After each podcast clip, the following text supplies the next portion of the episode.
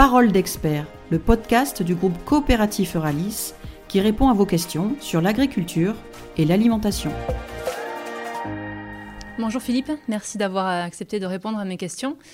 Philippe, tu es directeur du développement commercial au pôle agricole. Dans un premier temps, est-ce que tu peux te présenter et nous expliquer en quoi consiste ton poste, s'il te plaît?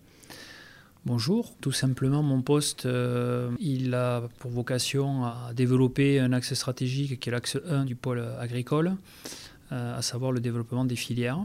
Donc quand on parle de développement commercial, c'est plus exactement de développer de nouvelles filières pour le pôle, euh, soit en consolidant les filières existantes et en les développant, soit en créant de nouvelles filières pour nos agriculteurs. Par cette occasion, mener de la résilience dans les exploitations agricoles du Sud-Ouest pour les gens qui travaillent avec notre coopérative. Alors justement, tu emploies ce terme de filière. Est-ce que tu peux nous expliquer ce qu'est une filière chez Euralis alors la définition Euralis d'une filière, euh, c'est quelque chose qui relie l'agriculteur à un client final euh, via un contrat et doit amener une valeur ajoutée par rapport à un référentiel connu, euh, par rapport à un type d'exploitation agricole. Quelles sont les différentes filières qu'on retrouve chez nous, chez Euralis Alors déjà, on a deux, deux univers distincts. Euh, qui parfois se connectent, mais on a euh, la partie végétale et animale. Euh, donc sur la partie animale, on a l'activité volaille et donc poulet label rouge, où l'intégralité de cette production est sous contrat. les agriculteurs sont coopérateurs et les tenants et les aboutissants sont connus de nos agriculteurs et on a une sécurisation, une garantie de revenus par rapport à une volumétrie qu'on mettrait en place chez eux. sur la partie toujours animale, on retrouve la production bovine. Euh, où au-delà de, l'élevage et de l'engraissement euh, des animaux, on a euh, la spécificité d'être un acteur est, qui est présent sur l'engraissement de jeunes bovins, où là aussi, on a un système d'objectifs de rémunération pour nos éleveurs, avec, comme souvent, quasiment dans toutes les productions, je ne l'ai pas précisé en introduction dans la définition, mais on a aussi une caisse de péréquation qui est la propriété des éleveurs ou des producteurs qui permet de compenser les aléas climatiques, économiques, euh, etc., que la filière peut subir. Bien évidemment, il y a aussi la filière palmipède, qui n'est pas gérée directement par nos services, mais qui fait partie de, cet univers-là et gérée par les ateliers culinaires, et qui fonctionne globalement sur le même modèle. Ensuite, on rentre dans l'univers du végétal, avec deux univers historiques de la coopérative. Déjà le premier qui est la collecte des céréales, où euh, les filières ben, s'expriment à travers des maïs spéciaux ou des contrats particuliers au-delà du maïs qu'on peut retrouver sur les blés, euh, sur les oléagineux et qui, euh, soit par rapport à des référentiels agroécologiques, techniques, traçabilité, permettent de dégager de la plus-value pour nos producteurs. ensuite, on retrouve l'univers des légumes, où sur nos deux partenariats historiques, de la même façon, on engage nos producteurs depuis des années sur euh, des plans de production, que ce soit maïs doux, haricot vert ou garden peas, et plus récemment développement sur les légumes secs. Autre univers encore, ce sont celui des semences, euh, en lien très étroit avec l'IDEA. de la même façon, on propose un schéma très encadré sur la production de semences, la multiplication de semences, et avec des contrats qui euh, garantissent euh, un minimum de, rémunération et de perspective à nos producteurs dans ce cadre-là. Quel intérêt représentent ces organisations pour euh, nos agriculteurs? Il y a bien évidemment un intérêt immédiat sur une garantie de rémunération. Donc, comme on l'a dit, comme je l'ai dit en introduction, avec une prime par rapport à un référentiel connu qui peut être euh, ben, une production standard, euh, que ce soit dans l'univers végétal ou animal. Euh, ça, on va dire, c'est sur le côté instantané, mais on voit aussi, et, l'âge de la coopérative est là pour le démontrer, une logique de, de perspective et de garantie sur le long terme sur les exploitations agricoles. On parle de résilience, donc ce sont l'agglomération de ces différentes filières, puisque souvent nos producteurs participent à différents ateliers, que ce soit animal ou végétal. Et c'est euh, notamment l'inscription de, nos activités économiques sur la durée qui permettent euh, aux agriculteurs de se projeter euh, sur cette rémunération, qu'elle soit un pilier, pas forcément l'unique rémunération de l'exploitation, mais un des piliers qui assure que euh, la pérennité de la, des, exploitations agricoles euh, soit assurée en partie par ces, par ces productions-là, euh, qu'elles soient végétales ou animales. Tu disais en introduction qu'une partie de tes missions consistait à trouver de nouvelles filières. Pourquoi Euralis a intérêt à s'intéresser à de nouvelles filières? Alors, tout simplement parce qu'en faisant un peu de marketing, on, s'aperçoit qu'on joue dans un jeu à somme nulle et que notre ferme n'est pas extensible, que la concurrence ou l'époque de, la conquête à tout va vers la concurrence externe a ses limites. Et donc on se doit aussi de faire mieux avec ce qu'on a. donc euh, on transforme une partie de notre ferme en une ferme plus rentable pour nous euh, et pour nos agriculteurs. Donc euh, c'est ce qu'on essaye de faire en développant des, choses nouvelles par rapport... Alors ça peut être aussi nouveau dans des, vieux métiers, mais ça peut être aussi de nouveaux métiers, c'est ce qu'on essaye de faire ces, derniers, ces dernières semaines. Donc on a l'exemple très récent du partenariat conclu avec la SCAP Kiwi qui est basée à la Battue dans les Landes. Qu'est-ce qui a motivé ce rapprochement? Alors ben déjà, c'est cette, euh, animation euh, du développement où euh, on ne s'interdit pas d'aller explorer des univers qui ne sont pas du tout les nôtres. Donc là, on rentre dans.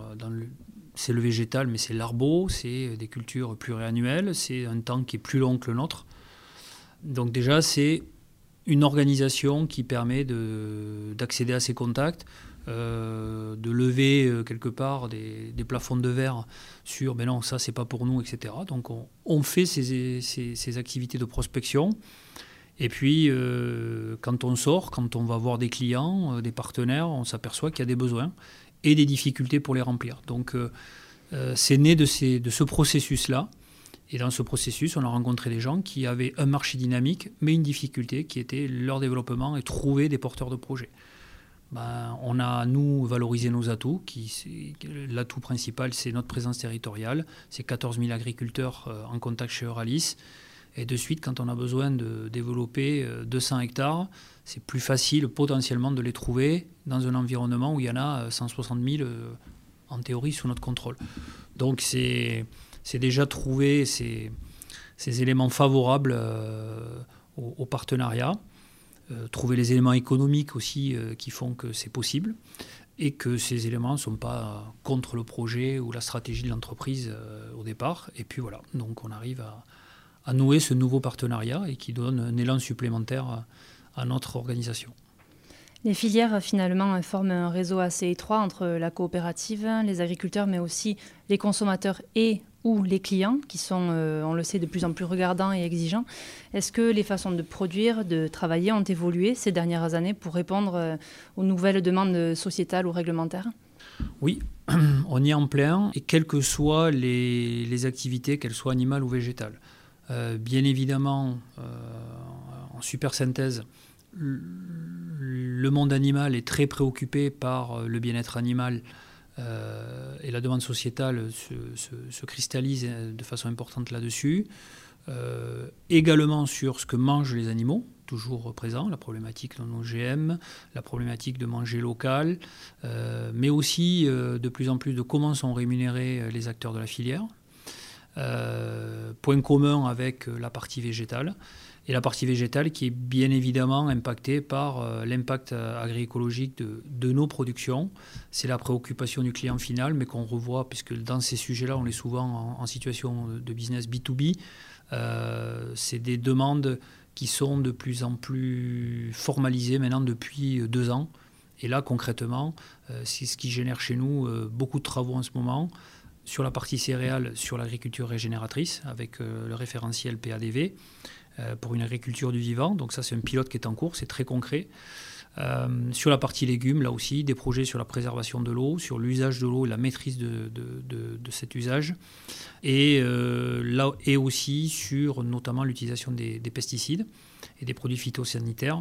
Et on s'inscrit dans la stratégie du groupe et du pôle d'abandonner cette, cette, activité euh, et plutôt d'être en, support de nos agriculteurs sur le conseil et une meilleure maîtrise de, ces usages euh, pour garantir aux consommateurs de s'inscrire dans, dans, de nouveaux référentiels comme euh, le zéro résidu de pesticides qui fait partie maintenant d'une troisième voie dans le marché et dans, devant le consommateur. Donc voilà, effectivement, le, les actualités sur nos activités filières sont vraiment de plus en plus impactées par la demande sociétale, ce qui était un peu moins vrai, on va dire, il y a encore cinq ans. Est-ce qu'on envisage de nouvelles filières prochainement?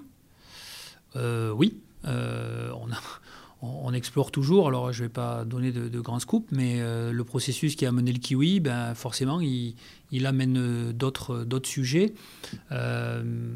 Il y a des vieux sujets comme euh, chez nous le biocarburant, mais qui sont en train de se régénérer avec euh, les carburants de, dits avancés ou de deuxième génération, où on va essayer, euh, où on essaye de mettre en place des, processus qui permettront de, produire des biocarburants à, partir de biomasse qui ne sont pas en concurrence avec l'alimentation humaine. Donc c'est un sujet d'actualité, c'est un sujet qui est complexe, euh, mais qui euh, répond à une demande euh, politique, sociétale, et dans le contexte qu'on a vécu de crise Covid, et notamment de, la crise de l'activité aérienne, il y a une forte demande aussi pour légitimer de, nouveau cette activité-là, de, voler plus propre, donc notamment les carburants pour l'aviation font partie des, des, sujets qui sont de l'actualité. Voilà. Donc ça, c'est c'est très concret, c'est des sujets qu'on travaille depuis euh, plus d'un an maintenant. Euh, on a ouvert euh, un volet depuis un an sur, le groupe autour des énergies renouvelables au-delà des biocarburants photovoltaïques et méthanisation. là aussi, on y va de façon prudente avec une volonté de trouver, non pas en position radicale, mais produire de l'énergie de façon euh, aussi économiquement rentable pour euh, la structure et les agriculteurs et trouver un modèle où les agriculteurs trouvent une rémunération complémentaire à leur production. voilà, donc ça fait partie des, actualités qui sont à l'étude. et dernier point, les actualités aussi, mais encore un sujet un peu plus complexe que les biocarburants, qui sont les, la, production de matières biosourcées, comme des plastiques biosourcés, ça fait partie aussi des choses qui, qui sont euh, dans les, euh, sur, nos, sur nos bureaux à l'étude, euh, avec l'ambition aussi de trouver des process qui permettent de transformer la biomasse à une échelle assez significative pour qu'on puisse faire profiter de ces nouvelles filières à, à l'intégralité de nos coopérateurs. Merci beaucoup Philippe. Merci.